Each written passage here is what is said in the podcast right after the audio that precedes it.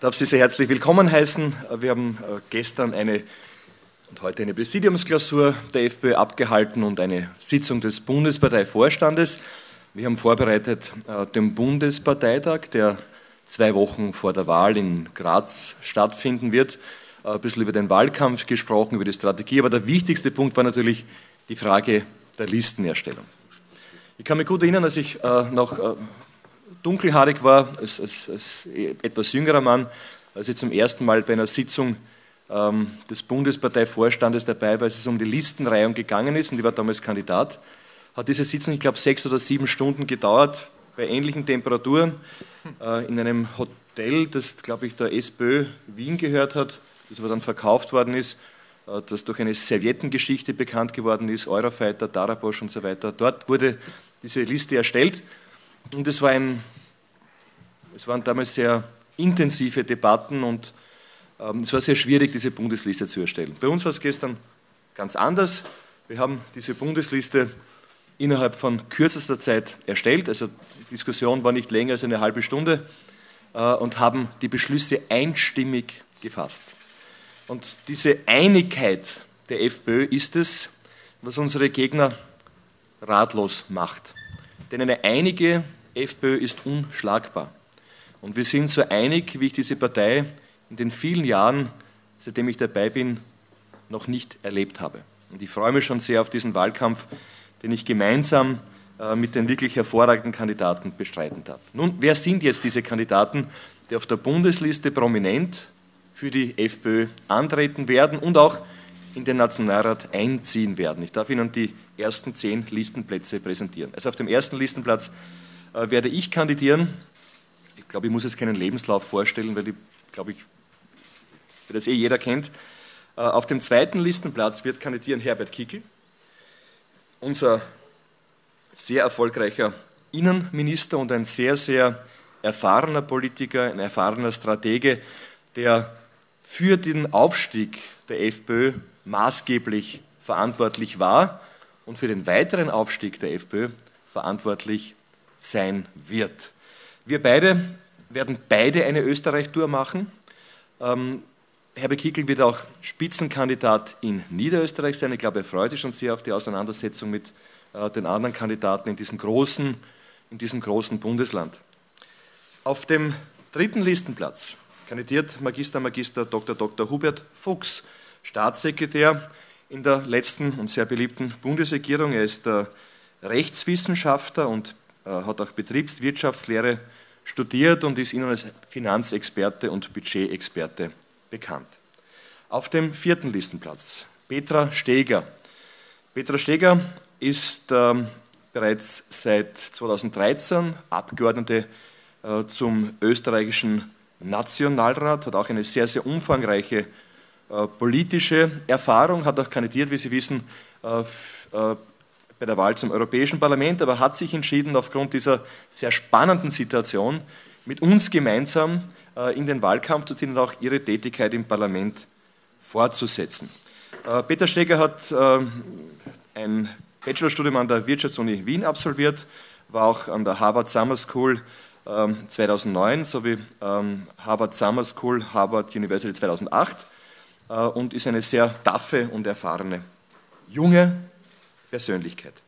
Auf dem nächsten Listenplatz Dr. Susanne Fürst.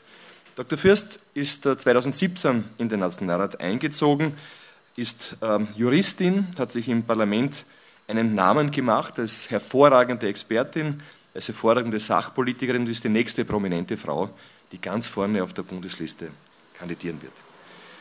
Nächster Platz, Hannes Amesbauer. Hannes Amesbauer hat einen irrsinnig interessanten Werdegang.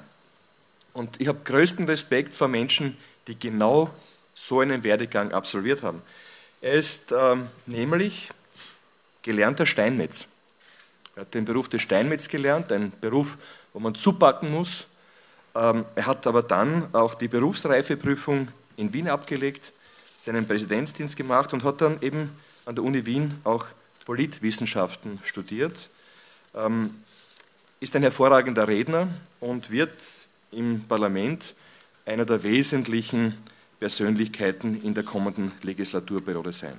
Magister Philipp Schrangl äh, hat äh, Rechtswissenschaften studiert, ähm, hat, ist Notariatskandidat, hat, ähm, wird also Notar werden, hat seine Prüfung bereits abgelegt, ist Wohnbausprecher der FPÖ im Nationalrat und äh, war wesentlich daran beteiligt, dass äh, im Bereich des Wohnbaus ähm, wir einen Weg finden, um das Wohnen in Österreich auch wieder leistbarer zu machen. Sie werden ihn in den nächsten Wochen noch näher kennenlernen.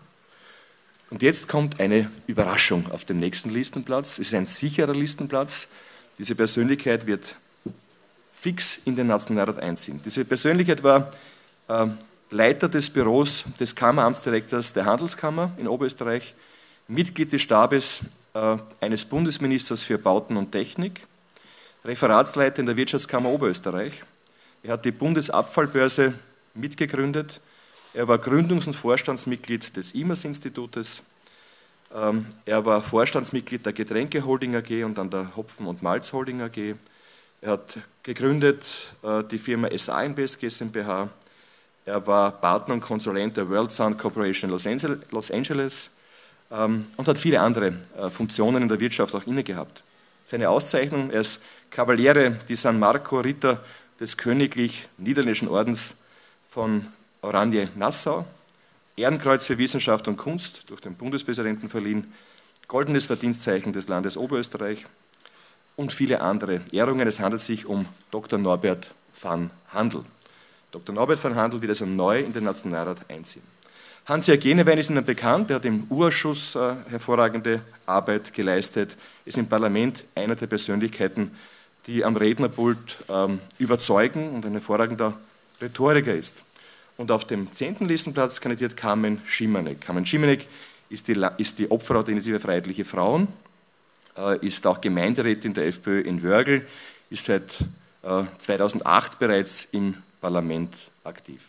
Das sind die ersten zehn Plätze auf der Bundesliste. Ich darf nur ergänzen, dass auf den ersten 20 Plätzen der Bundesliste neun Frauen kandidieren werden. Ich freue mich sehr auf die Zusammenarbeit mit diesen Persönlichkeiten, auf den Wahlkampf, den ich gemeinsam mit Ihnen führen darf und bin fest davon überzeugt, dass wir ein Wahlergebnis erreichen werden, das viele überraschen wird, äh, weil wir anders als andere uns nicht in ein strategisches Dilemma begeben haben. Wir sagen ganz klar, wir wollen diesen erfolgreichen Weg der Regierungsarbeit fortsetzen.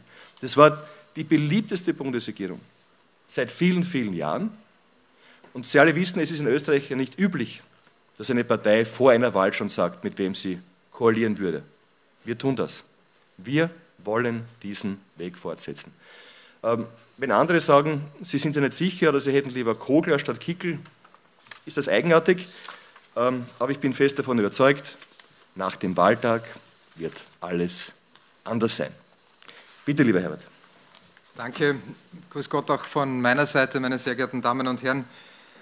Ähm, ich habe eine ganz einfache Botschaft heute hier zu vermitteln und die Botschaft richtet sich gleichermaßen an die österreichische Bevölkerung, an die Wählerinnen und Wähler, äh, wie sie sich auch an unsere politischen Mitarbeit äh, Mitbewerber richtet. Und die Botschaft lautet, wir sind äh, einig wie nie, wir sind top motiviert, wir sind voller Datendrang und wir sind aufgeladen, möchte ich sagen, äh, mit einem unglaublichen positiven Veränderungswillen äh, für die österreichische Bevölkerung. Ich glaube, das sind die besten Voraussetzungen, die man haben kann, um eine erfolgreiche Wahlbewegung zu starten. Und äh, wir werden den Menschen in den kommenden Wochen und Monaten erklären, dass man sich im Unterschied zu vielen anderen, die sich jetzt mehr und mehr als Flipflopper in bestimmten inhaltlichen Positionierungen äh, enttarnen, einen geraden Weg gehen, einen aufrechten Weg gehen und dass man sich auf uns verlassen kann. Das, was wir ausverhandelt haben, das, was wir ausgemacht haben, die Richtung, die wir eingeschlagen haben, das halten wir einfach deshalb, weil wir es den Menschen versprochen haben. Und äh, ich kann das nur bestätigen, was Norbert Hofer zuvor gesagt hat.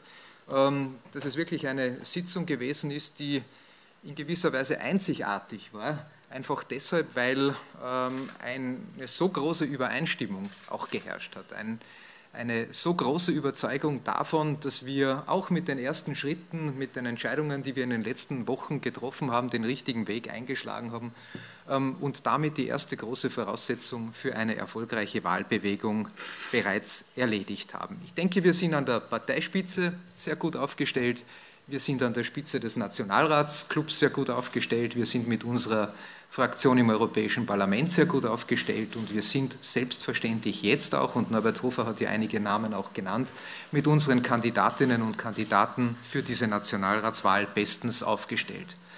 Norbert Hofer hat schon erwähnt, dass ich nicht nur als Nummer zwei der Bundesliste kandidieren werde, sondern dass mir auch das Privileg, möchte ich sagen, zuteil wird, äh, die niederösterreichische Landesliste anzuführen. Das ist etwas, da freue ich mich ganz besonders, weil da begebe ich mich in die Wahlauseinandersetzung im kohlrabenschwarzen Niederösterreich, wo äh, zwei meiner Vorgänger, nämlich äh, Wolfgang Sobotka und Johanna Mikl-Leitner, auf mich warten. Keine Sorge, ich komme und wir werden uns intensiv miteinander austauschen. Und ich denke, wir werden uns vor allem eine Frage stellen müssen in dieser Auseinandersetzung was ist denn eigentlich der Sinn und Zweck des Innenministeriums? Ich glaube nämlich, da gibt es verschiedene Interpretationen, über die wir uns dann unterhalten müssen. Da gibt es zum einen die äh, Ansicht, dass das eine Art Selbstbedienungsladen für schwarze äh, Landeshauptleute ist. Ähm, das ist nicht meine Sicht der Dinge, aber ich denke, da bin ich sehr nahe dran an dem, was Wolfgang Sobotka und Johanna, Mikl-Leitner als Aufgabenbereich des Innenministeriums definieren. Dann gibt es die Interpretation, dass das Innenministerium vielleicht ein Tummelplatz für irgendwelche schwarzen Netzwerke sein sollen, ähm, die, um ihre Machenschaften voranzutreiben, Tausende und Abertausende fleißige Mitarbeiter in die Geiselhaft nehmen. Äh, das ist auch nicht meine Interpretation, ähm, wozu dieses Amt eigentlich da ist. Und dann gibt es eine dritte Variante und das ist die, die ich ins Spiel bringen werde. Und so habe ich versucht, auch dieses Innenressort zu führen und so würde ich es auch in weiterer Folge tun. Und es ist ganz einfach so, dass das Innenministerium ein Kraftzentrum sein muss und ein Innovationszentrum, wenn es darum geht, die österreichische Bevölkerung zu schützen vor Kriminellen, vor Leuten, die glauben, sie können uns im Bereich des Asylwesens auf der Nase herumtanzen und wo es vor allem auch darum geht, unsere Polizistinnen und Polizisten nicht im Regen stehen zu lassen, ähm, sondern wie ein Fels in der Brandung sich für sie einzusetzen. Und da muss ich Ihnen ganz ehrlich sagen, da stoßt es mir schon ein wenig sauer auf, wenn wir heute in Zeiten leben, wo zwei Sektionschefs im Innenministerium, beide natürlich äh, der ÖVP angehörig und zugehörig, ähm, mit einer Anklage konfrontiert sind, und bis jetzt sich niemand dazu durchgerungen hat, diese beiden Herrschaften mit einer vorläufigen Suspendierung zu bedecken. Wenn ein Polizist bei irgendjemand ein bisschen fester ankommt, möchte ich sagen, ähm, dann braucht man gar nicht bis drei zählen, ist die Suspendierung schon ausgesprochen. Und das ist eine Form der Ungleichheit äh, in diesem Land, gegen die ich vehement aufgetreten bin und gegen die ich weiter vehement auftreten werde, dass man die Kleinen hängt und dass man die Großen laufen lässt. Das wird es mit mir nicht spielen und das hat es mit mir nicht gespielt. Meine sehr geehrten Damen und Herren, noch etwas ist eine ganz wichtige Botschaft von dieser Stelle aus. Ähm, die FPÖ lässt sich nicht auseinanderdividieren. Äh, es gibt nicht eine gute FPÖ und eine böse FPÖ, eine FPÖ, die mit Messer und Gabel essen kann und eine FPÖ, die die Finger benutzt, um sich die Lebensmittel in den Mund zu stecken. Ähm, gegen diese Angriffe sind wir immunisiert. Mir tun die leid, die es versuchen, äh, hier irgendwo einen Keil hineinzubringen, aber das sollten Sie eigentlich wissen, ähm, dass äh, wir aus den Erfahrungen der Geschichte natürlich unsere Lehren gezogen haben und dass jeder Versuch, äh, hier irgendwo anzusetzen, von vornherein zum Scheitern verurteilt ist. Lassen Sie mich auch noch ein paar Worte zu dem sagen, womit wir in diese Wahlbewegung inhaltlich hineingehen wollen. Das ist eigentlich ganz einfach und liegt auf der Hand, nach dem, was Norbert Hofer schon gesagt hat. Wir haben gemeinsam äh, sehr, sehr viel im Prozess der Regierungsverhandlungen nach den Wahlen 2017 in ein Regierungsprogramm hineinverhandelt, das in weiten Teilen noch nicht abgearbeitet ist. Wir waren ja immer bereit, da weiterzumachen. Ähm, wir haben ja keine Notwendigkeit gesehen, das Regierungsprojekt zu beenden. Folglich ist es vollkommen klar, dass die Teile, die noch nicht abgearbeitet sind aus den verschiedenen Ressorts und die immer freiheitliche Kernanliegen gewesen sind, natürlich auch bei uns wesentliche Teile der kommenden Wahlbewegung stellen werden. Ich darf Ihnen nur ein Beispiel nennen, das ist die Umsetzung des direktdemokratischen Prinzips. Nicht in dieser Form der Unverbindlichkeit, wie wir es jetzt haben, sondern mit einem Verbindlichkeitscharakter, damit die Bevölkerung auch tatsächlich eine echte Gestaltungs- und Verhinderungsmöglichkeit hat, wenn politisch Mächtige glauben, Dinge beschließen und auf den Weg bringen zu können, äh, die gegen die Interessen der Bevölkerung gerichtet sind. Das ist das Ziel der Implementierung der direkten Demokratie, wie wir es seit vielen Jahren verfolgen. Darüber hinaus vollkommen klar im Großen und Ganzen der Themenbereich Asyl, Migration, Sicherheit. Da soll man nicht glauben, dass man über den Berg ist, ähm, nur weil jetzt vielleicht ein paar Flüchtlinge weniger kommen. Im Gegenteil, das wäre ein Zeitfenster, wo man die Weichen stellen muss, damit man die Dinge endgültig in Ordnung bringt und den Paradigmenwechsel ähm, tatsächlich finalisiert. Es wird natürlich auch um die Frage der sozialen Gerechtigkeit, der Verteilungsgerechtigkeit gehen, wo ich sehr froh darüber bin, dass wir jetzt im Bereich der Mindestpensionen auch noch eine freiheitliche Forderung umsetzen können. Und es wird um den Themenblock, ich nenne es Heimatidentität und Nachhaltigkeit gehen. Was ich damit meine ist, dass wir die Freiheitliche Partei stärker, als wir das vielleicht bisher getan haben, als wirkliche Antiglobalisierungskraft etablieren. Weil wir nämlich auch glauben, dass wenn wir von Naturschutz reden und wenn wir von Tierschutz reden oder meisten bezeichnen das als Umweltschutz, wenn wir von dieser Komponente sprechen, dass man das nur dann glaubwürdig tun kann, wenn man auch mit den Entwicklungen der Globalisierung hart ins Gericht geht und hier versucht, eine Gegenbewegung einzuleiten. Und meine sehr geehrten Damen und Herren, weil ich gestern am Abend auch ein wenig ferngesehen habe, erlauben Sie mir äh, ein paar Bemerkungen zu Aussagen äh, des ÖVP-Obmannes Sebastian Kurz. Er hat ja gestern gemeint, ich sei äh, für das Amt des Innenministers nicht geeignet. Ähm, jetzt äh, muss man natürlich ein bisschen nachfragen, wie hat er denn das Ganze gemeint? Was hat er denn gemeint, als er das gesagt hat? Hat er gemeint, ich bin inhaltlich nicht geeignet? Da würde ich sagen, das, dann wäre das eine sehr, sehr seltsame Aussage, denn äh, dieser Sebastian Kurz fährt ja zurzeit Land auf, Land ab in der Gegend herum, spricht mit vielen Menschen, ähm, lobt sich selbst für seine äh, so hervorragende Regierungsarbeit und lobt an erster Stelle immer das, was er im Asyl- und im Zuwanderungs- und im Sicherheitsbereich weitergebracht hat. Also er steckt sich lauter blaue Federn auf seinen schwarzen oder türkisen Hut, je nachdem, wie man das haben will. Also gehe ich davon aus, dass die inhaltliche Kritik äh, so nicht gemeint sein kann. Ich gebe aber eines zu, natürlich habe ich mich gegen ihn durchgesetzt, etwa in der Frage, wie gehen wir mit Lehrlingen um, die einen negativen Asylbescheid bekommen. Da war er ja unter Druck seiner Landeshauptleute, wollte dort schon klein beigeben, aber wir haben uns durchgesetzt und ich habe gesagt, mach da keine Sorgen, es wird dir auch gut tun. Ähm, auch du wirst davon profitieren, denn äh, wir tun damit das, was die Bevölkerung will und es ist immer besser, auf das zu hören, was die Menschen wollen, als auf das zu hören, was deine Landeshauptleute wollen. Ähm, und wir haben Recht behalten. Und ich gebe auch zu, dass wir uns durchgesetzt haben, in der Frage, ob wir in Österreich ähm, teilnehmen sollen bei diesem äh, Resettlement-Programm. Das heißt also, wo wir Flüchtlinge aus anderen Ländern nach Österreich holen, nach äh, bestimmten Verteilungskontingenten äh, ich habe gesagt, ich nehme nicht einen einzigen äh, gegen entsprechende Forderungen der ÖVP und ich habe auch erklärt, warum. Ich habe gesagt, ich kann doch den Menschen nicht erklären, dass ich mir neue Flüchtlinge ins Land hole, wo ich so ein großes Problem damit habe, Leute, die in Österreich einen negativen Asylstatus haben, wieder außer Landes zu bringen, was das alles kostet und mit welchem Aufwand das verbunden ist. Und für jeden gibt es dann schon fast eine eigene Demonstration ja, in, diesem, äh, in, einem solchen Zusammenhang wäre man ja hirnrissig, wenn man weitere Leute ins Land holt. Ich habe mich auch dort durchgesetzt und es hat ihm auch dort genutzt. Also eine inhaltliche Kritik, glaube ich, kann nicht gemeint gewesen sein. Vielleicht hat er gemeint, ich bin persönlich nicht geeignet. Nun, ähm, ich glaube nicht, meine sehr geehrten Damen und Herren, dass man sich von mir als freiheitlichen Politiker erwarten kann, äh, dass ich Ehrenmitglied im, im, ja, im, im Sebastian Kurz Anbetungsverein werde. Ähm, das war nie mein Zugang, das war es nicht in den Regierungsverhandlungen, ähm, das war es dann aber auch nicht in der täglichen Regierungsarbeit, sondern mein Zugang ist ein ganz ein anderer. Und ich glaube, so haben wir das auch in der Vergangenheit gelebt. Einen professionellen Umgang miteinander, einen an der Sache orientierten Umgang, äh, einen korrekten Umgang, ohne Anbiederung. Ich erwarte mir keine Anbiederung von ihm, äh, von mir soll sich aber auch niemand erwarten, dass ich mich umgekehrt an ihn anbiedere. Und dann hat er noch zwei andere Dinge gesagt, glaube ich, dass ich ja verschwörungstheoretisch unterwegs sei.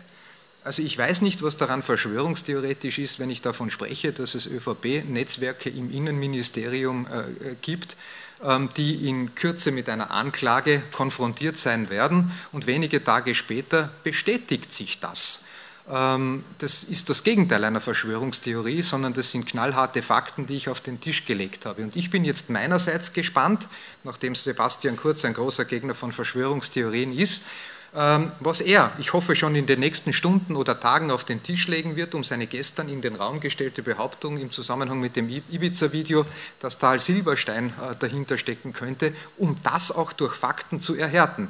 Das wäre ein großes Interesse für uns zu erfragen, ob es sich tatsächlich so verhält. Also ich schaue jetzt schon jede Stunde, ob es Neuigkeiten gibt, ähm, denn ich warte jetzt auf die entsprechenden Sachbeweise, wenn man sich doch äh, sozusagen als jemand artikuliert, der größtes Interesse daran hat, mit Verschwörungstheoretikern nichts zu tun zu haben. Und dann hat man mir noch vorgeworfen, dass ich äh, im Zusammenhang mit dem Ibiza-Video zu äh, wenig sensibel gewesen wäre. Das ist ein glatter Unsinn. Ähm, das Einzige, was mir wichtig gewesen ist, dass wir, wenn wir von diesem Video reden, in alle Richtungen ermitteln. Das betrifft den Inhalt, also das, was gesagt wurde. Das betrifft aber vor allem auch die Hintermänner. Äh, denn es ist ja nicht unerheblich, etwa in Erfahrung zu bringen, ob mit solchen Methoden auch bei anderen Leuten schon gearbeitet wurde. Äh, ich glaube, das kann einem nicht gleichgültig sein als jemand, der für die Sicherheit in diesem Land zuständig ist. Wenn man das darunter versteht, dass ich unsensibel bin, dann lasse ich mir diesen Vorwurf gerne machen. Nun, meine sehr geehrten Damen und Herren, ich denke, dass die alte ÖVP schon einmal, nämlich kurz vor der Auflösung der Regierung, in einer schwierigen Situation vor einer Entscheidungsfrage gestanden ist. Ähm, was machen wir? Das, was Mikkel Leitner und Co. wollen, das, was die alte ÖVP will oder das, was die Bevölkerung haben will. Und Sebastian Kurz hat sich dort einmal falsch entschieden und hat die Regierung gesprengt. Ähm, ich hoffe, dass sich Sebastian Kurz nicht noch einmal falsch entscheidet vor genau derselben Frage. Die wird sich nämlich im September dann stellen. Die gleiche Frage. Tun wir das, was sich die Bevölkerung erwartet? Das ist die Fortsetzung dieses Regierungsprojektes. Oder tun wir das, was sich Teile der alten ÖVP erwarten, nämlich sozusagen ein Projekt auf den Weg zu bringen, wo man sagt, möglichst viel ÖVP und dann vielleicht noch irgendjemanden anderen als billiges Beiwagerl, damit man dort tun und machen kann, was man will. Das ist das Denken der alten ÖVP, von der uns Sebastian Kurz immer gesagt hat, dass er sich davon befreit hat. Ähm, und das, glaube ich, ist auch die wirkliche Interpretation dieses seltsamen Modells einer Minderheitsregierung, das er gestern präsentiert hat. So stellt sich die alte ÖVP die Welt vor. Man macht ein bisschen mehr als 30 Prozent der Stimmen, dafür bekomme ich 100 Prozent der Minister und die anderen, die dann im Parlament sitzen, dürfen das, was alle Schwarzen dann quasi vorhaben, durchwinken. Ähm, das wird es nicht spielen. Ich glaube, das ist auch nicht das, was die Menschen haben wollen. Die Menschen wollen eine Fortsetzung dieses erfolgreichen Regierungsprojekts, ein Weiterarbeiten an den Inhalten, die wir gemeinsam definiert haben haben, äh, in einem, in einem zähen Ringen über viele Monate. Wir sind dazu bereit und unsere Hand ist ausgestreckt. Vielleicht darf ich nur kurz ergänzen, ich glaube, dass sich äh, die ÖVP ein bisschen verzettelt hat. Also die Strategie ist eine nicht erkennbare. Äh, es kam dann die Behauptung, es würde eine Koalition zwischen FPÖ und SPÖ in den Raum stehen.